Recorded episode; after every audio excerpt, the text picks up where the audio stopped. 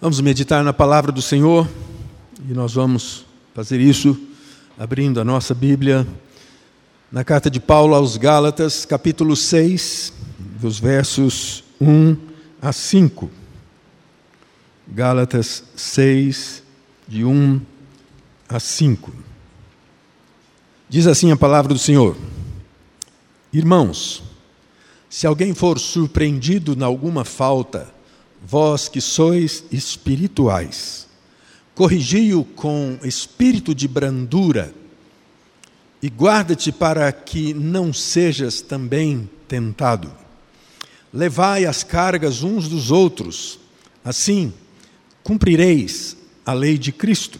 Porque se alguém julga ser alguma coisa, não sendo nada, a si mesmo se engana mas prove cada um o seu labor, e então terá motivo de gloriar-se unicamente em si e não em outro, porque cada um levará o seu próprio fardo. Esta é a palavra de Deus. Esta semana correu por aí um vídeo não sei se você recebeu esse vídeo aí no WhatsApp, mas na verdade esse vídeo provém uh, de um canal do YouTube, cujo tema no canal é Sua Atitude é Tudo. Do canal Leuas, Deus uma pessoa chamada Carlos Barreto. Ele diz no seu comentário: tente não se emocionar. Nesse vídeo super produzido, com informação impecável do grupo Café com Leoas, do grupo Matrix Feminina, foi produzido por esse grupo. Nessa história se desenrola onde um motoboy, indo fazer a sua entrega, é parado numa blitz policial e, sem a documentação, sua moto é presa. No vídeo, sua entrega aconteceria justamente no mesmo local onde o comprador rejeitou a compra e leva um banho do que estava lavando o carro, mas sensibilizado com a necessidade de um pai e de uma criança que buscava comida numa lata de lixo, ele entregou a comida que ele entregaria à pessoa. Daí para frente as coisas se desenrolam, porque há uma comoção profunda no vídeo e especialmente na sua narrativa. Tudo isso para dizer que as nossas atitudes, sempre em face aos fracassos e insucessos, precisam ser redirecionadas. É suficiente por aqui a gente parar o vídeo. É... Opa! Às vezes, na nossa insatisfação diante de uma crise, nós ignoramos ainda o nosso papel de cristãos comprometidos com o bem, com a fé e com o cuidado espiritual nosso e dos nossos irmãos ou dos outros. E nós estamos vivendo justamente um tempo em que tem havido algumas mobilizações no país, justamente para atender aos famintos, aqueles que não têm o que colocar à mesa. Isso é muito honroso, isso é muito salutar, mas nós precisamos, como cristãos, ir adiante, ir além disso. Talvez você diga, diante de uma situação, não apenas dessa situação material, mas de uma situação espiritual, você diga: Isso não é para mim, ou isso não é comigo. Isso talvez seja lá para o pastor da igreja, né? se você é católico, diga lá é para o padre, ou talvez para gente mais espiritual do que eu, gente que tenha mais conhecimento bíblico, uma bagagem maior teológica.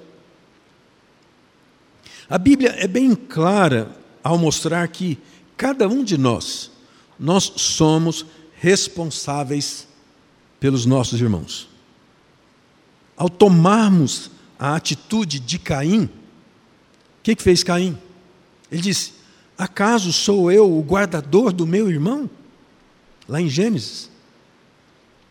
Nós arriscamos a cometer um homicídio espiritual dentro da nossa comunidade e no âmbito do nosso testemunho lá fora.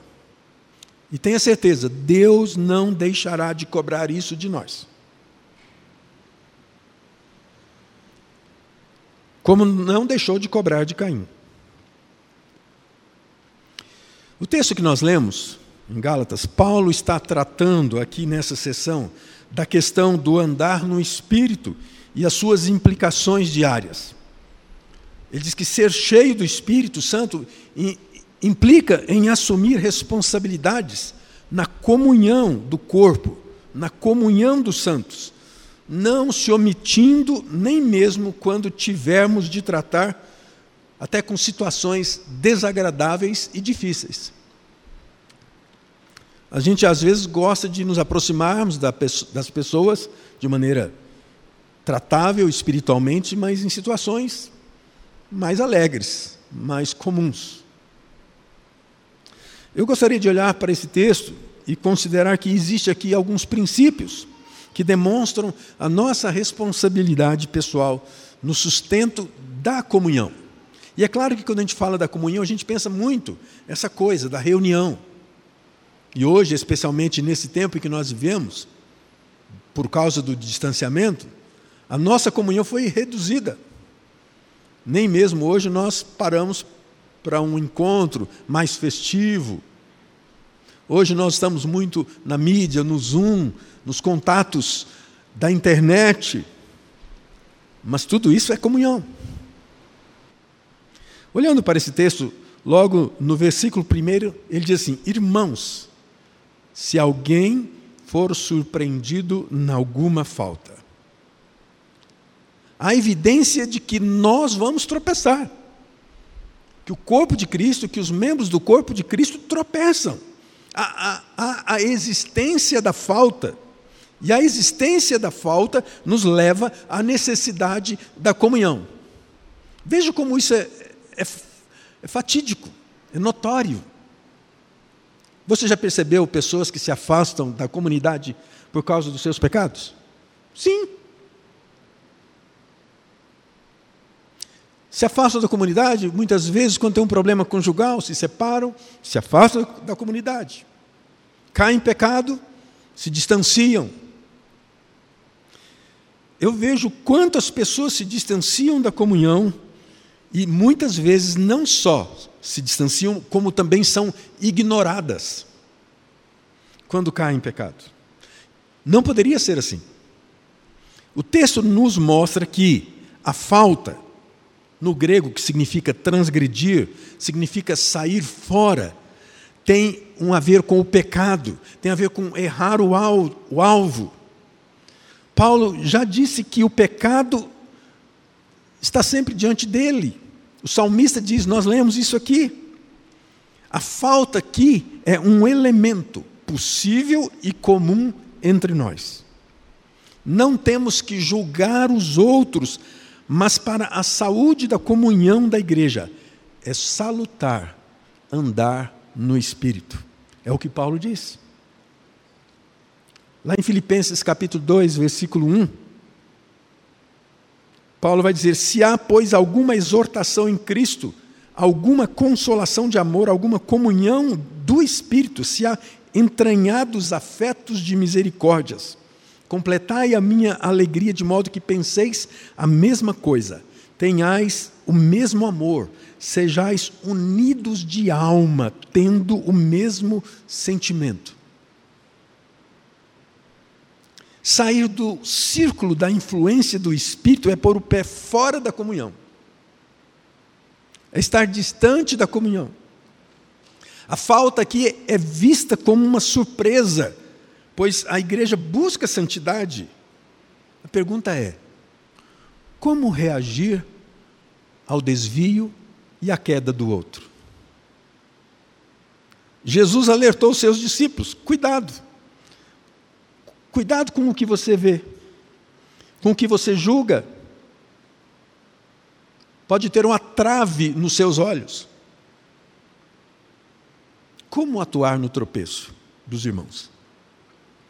E o texto continua dizendo: Mas antes, veja, vós que sois espirituais. E ele diz: corrigir com brandura. Ele está falando sobre vigilância. Vós que sois espirituais, corrigi com espírito de brandura. Esta palavra, para mim, infere numa responsabilidade profunda. A correção, em primeiro lugar, vem da gente, ou de gente madura, experimentada, de coração compungido, gente com profundidade de alma.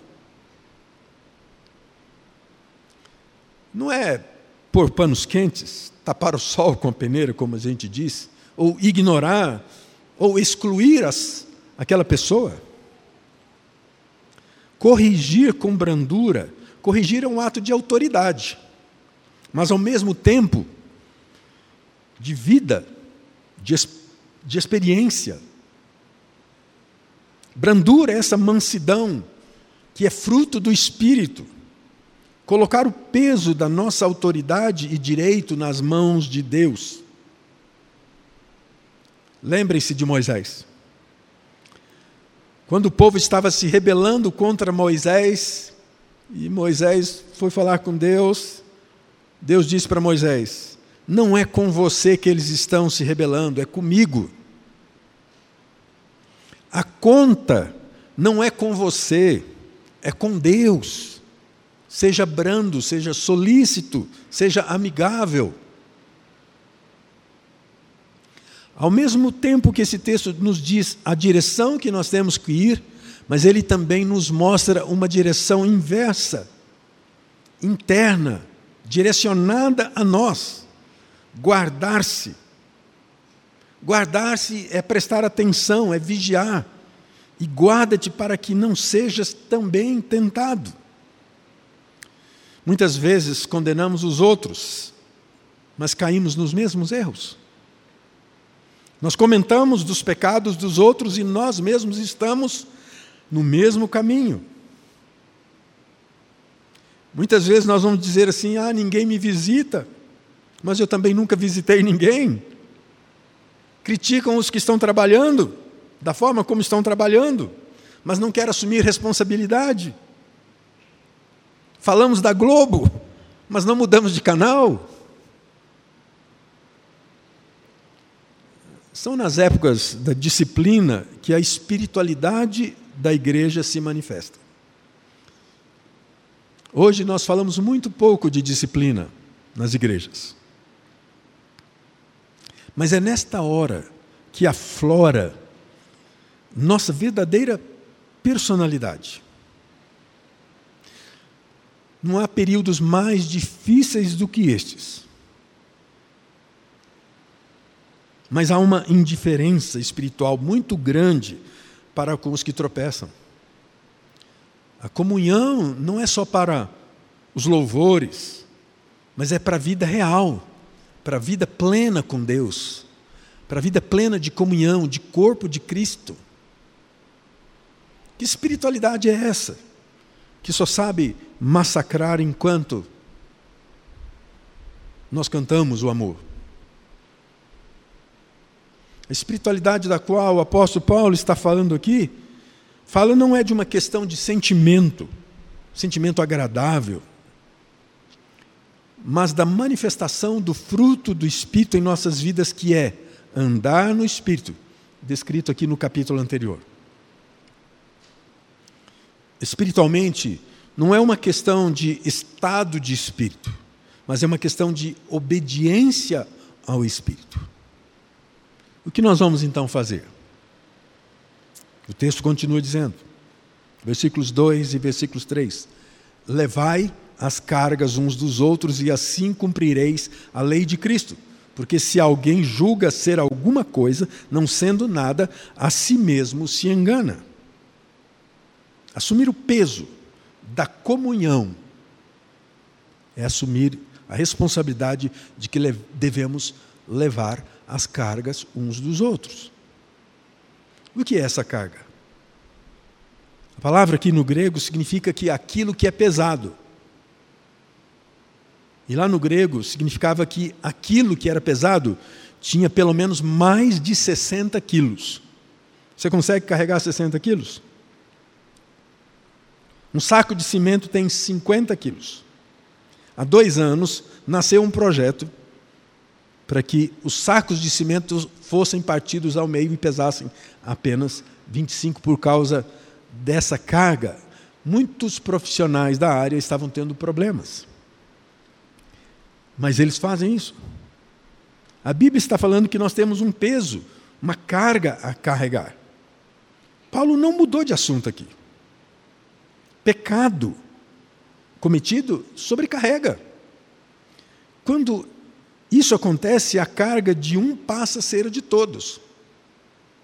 A influência do pecado no meio da igreja influencia a todos.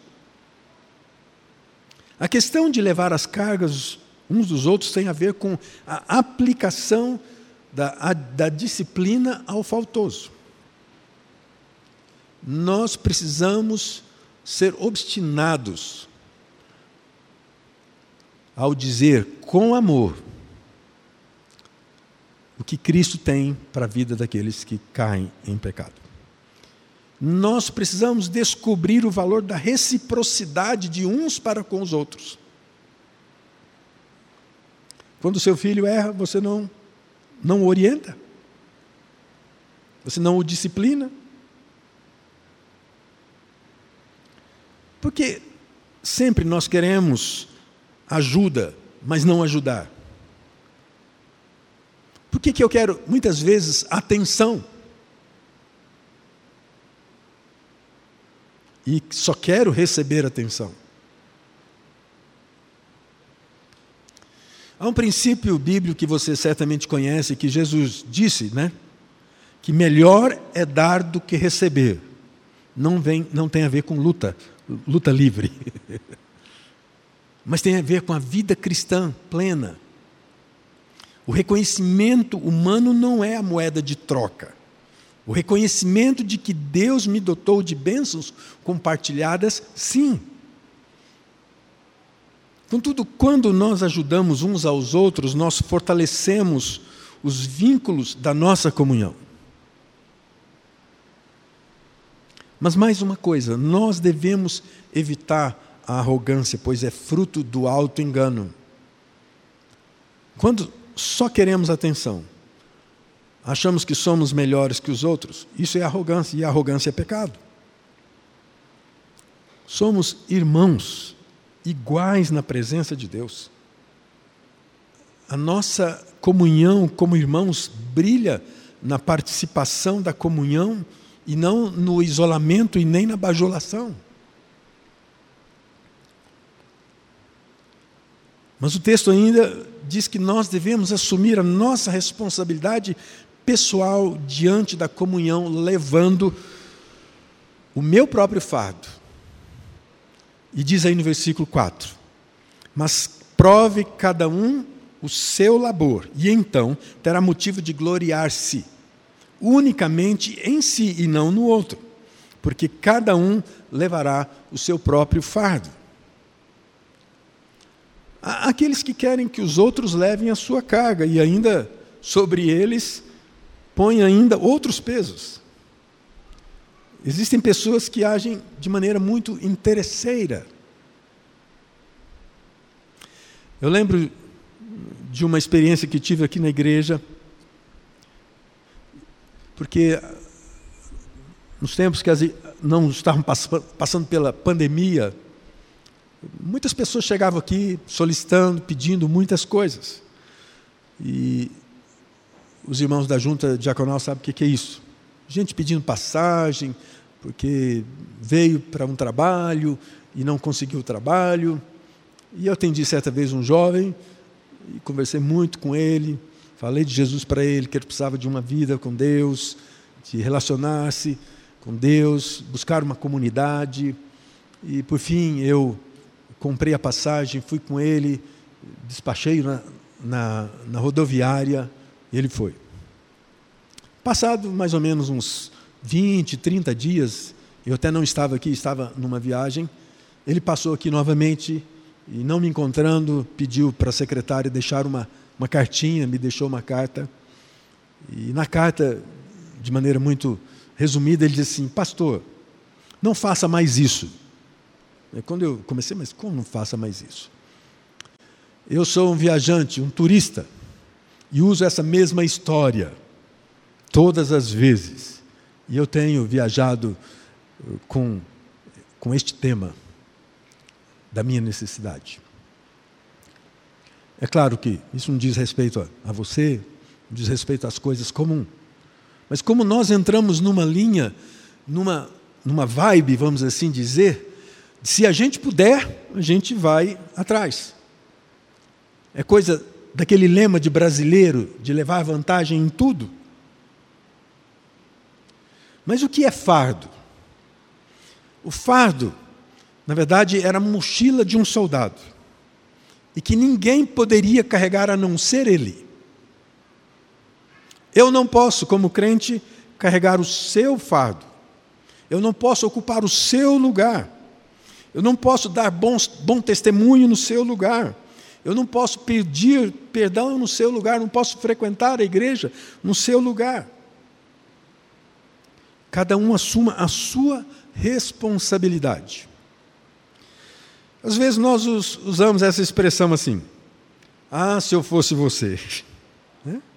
Tem até um, um filme aí, se eu fosse você. Eu posso ajudar a caminhar juntos. O melhor que eu posso fazer é desempenhar a minha parte e te ajudar quando você não der conta. Mas fazer para você eu não posso fazer. A responsabilidade é sua e não minha. Labor e alegria. Mas diz aqui, mas prove cada um o seu labor. A igreja só experimenta alegria quando um prova do seu próprio labor. Que labor é? Lá no grego significa um trabalho normal que se espera de cada um. As coisas só funcionam bem no nosso corpo físico quando todas as partes desse corpo cumprem o seu labor, cumprem o seu papel, sua responsabilidade na funcionalidade do corpo. Assim também é na Igreja de Cristo. Isso tudo, concluindo, irmãos, Paulo está falando sobre maturidade. Cada membro da comunidade, cada membro do corpo, tem que amadurecer na comunhão dos santos. Aplicando isso, a primeira coisa que você precisa tomar é uma decisão. E a sua decisão é, é dizer para você mesmo: eu preciso amadurecer. E o texto começa dizendo: Vós que sois espirituais, Isso é um peso, é um peso de responsabilidade. Você é esse espiritual. Então eu quero dizer para mim mesmo, eu quero me tornar um crente espiritual.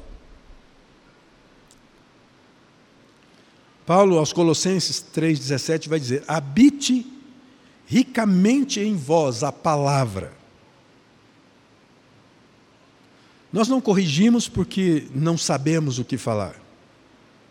Não sabemos porque não queremos aprender. Não queremos aprender porque também não fomos convertidos de verdade. Nós precisamos de arrependimento. Nós precisamos entender o chamado e a responsabilidade que Deus expõe sobre cada um de nós. Como Pedro diz, sobre o sacerdócio real. Você é sacerdote no reino de Deus. A segunda coisa, nós precisamos, com essa espiritualidade madura, ter interesse pelos outros. Interesse de levar as cargas uns dos outros. Pare de prestar atenção em você mesmo. Você verá só as suas dores. Você só enxergará, enxergará as suas necessidades.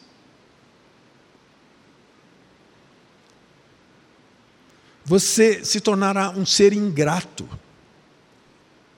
Porque quando você olha a necessidade do outro, você vai dizer: Obrigado, Senhor. Obrigado porque o Senhor me livrou dessa. Obrigado porque eu tenho muito mais. Se melhor é dar do que receber, significa estar dizendo em seu coração: Obrigado, Senhor, porque eu tenho e posso contribuir e posso dar. Eu posso caminhar junto. Eu posso ir a segunda milha. Senão você se tornará insensível às necessidades do, do, dos outros, olhando só para você, olhando frente ao seu espelho e dizendo: como eu sou miserável, como eu sou pobre, o quanto que eu preciso. A terceira coisa, assuma o seu fado. Não que você não ter, vá ter, ter problemas.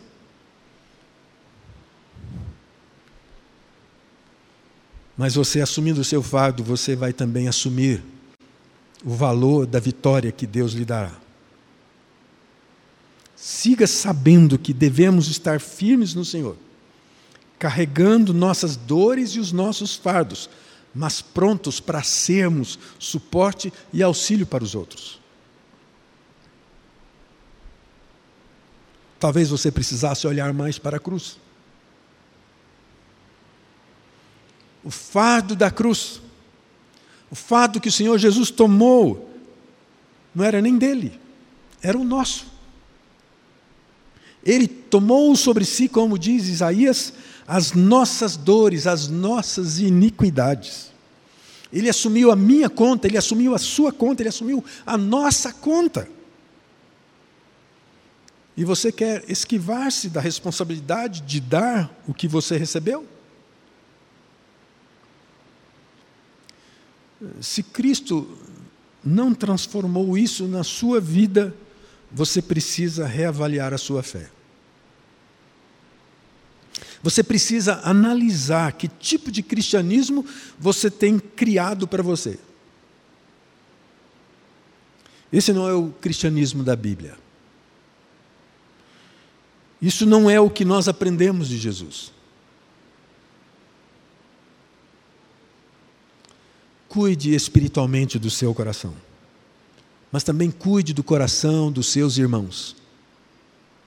Pelo mesmo amor que você sente por Jesus, você também deve amar o seu irmão. Isso é maturidade. E não foi em vão que Cristo tomou naquela cruz o fardo que era nosso, para que também pudéssemos dividir as cargas uns dos outros. Você tem orado só por você? Ou você também tem orado pelos outros? Você tem olhado, olhado para os outros e vendo o fracasso dos outros e sentindo misericórdia? Misericórdia não é uma ação distante, virtual. Não. Misericórdia é se aproximar um do outro, ombrear o outro e caminhar com ele. A gente pede tanto por misericórdia para nós, mas você olha os outros que tropeçam, que caem, que pecam, com misericórdia. Curva sua cabeça, vamos orar. Que você ore ao Senhor, pedindo maturidade, pedindo o desatino de ter esse mesmo olhar que Cristo teve por você pelos outros. Vós que sois espirituais. Senhor, nós temos sido tão abençoados pelo Senhor. E certamente todos os que estão aqui, e também muitos que nos ouvem, reconhecem que o Senhor tem sido o Deus da bênção. E se vivem ainda na luta, carregando seus fardos, a sua cruz, sabem que não estão desamparados, porque o Senhor é o Deus o nosso Deus. mas também nós reconhecemos pela tua palavra que somos instados a ser também alguém que auxilie os outros nas suas cargas. Que auxilie não apenas no sentido positivo, mas até mesmo na admoestação, mas com autoridade. Isso também significa que nós devemos buscar maturidade no Senhor. E nós desejamos isso. Para que a nossa fé não seja uma fé volátil, que se desaparece na primeira esquina, Deus, mas onde nós encontramos um caminho, uma estrada a percorrer. Pedimos a graça de renovar-nos no Espírito do Senhor, em nome do Senhor Jesus. Amém.